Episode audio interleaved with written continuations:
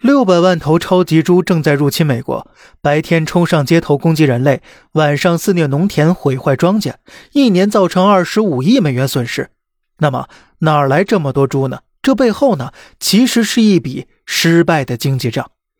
这种超级猪吃的少，生的多，战斗力极强。别误会啊，它们并非什么基因工程产物，相反，其实就是优胜劣汰的结果。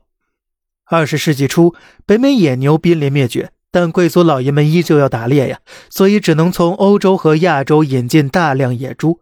那么这本来也是无所谓的，直到加拿大农场主发现用野猪和家猪杂交能选育出一批体型健硕、抗病力强的新品种，于是，一场声势浩大的民间养蛊之路也就这么开始了。事情到这里其实都是商业行为，超级猪也没有到野外霍霍生态，环境问题不大。结果，二十一世纪到来了。加拿大草原三省突然经历一波养猪低潮，卖一头亏一头，这些农场主亏得头皮发麻，最后没办法了，只能把大量超级猪放生野外了。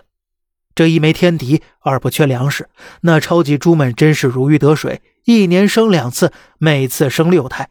直到如今，集体南下的超级猪已经遍布美国三十五个州，数量超过六百万只了，已经泛滥成灾。于是没办法，只能猎杀了。结果呢？极端动物保护组织跳出来了，不能杀猪猪啊！猪猪这么可爱，你们不能杀猪猪。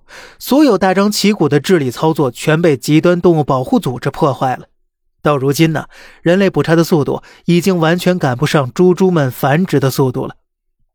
于是有专家统计，就算美国每年能捕杀四百万头野猪，其繁殖数量也会依旧呈指数增长。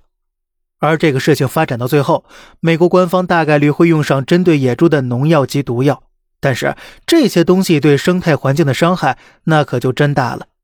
这时啊，您再回头看看我们是如何治理野猪的呢？新中国成立之初，两百万头野猪泛滥成灾，官方一点不拖泥带水，直接捕杀调控。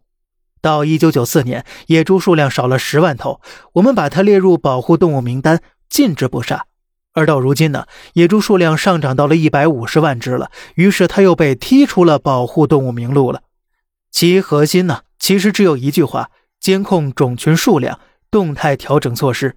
说到这里呢，我相信一定会有人站出来说呀：“地球不是人类的，人类凭什么根据自己的喜好随意猎杀野猪呢？”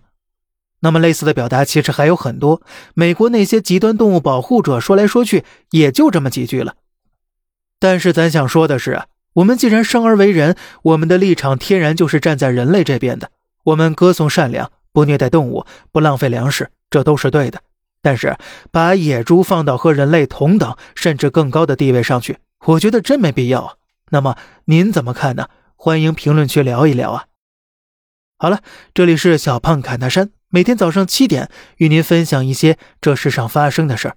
观点来自网络，咱们下期再见，拜拜。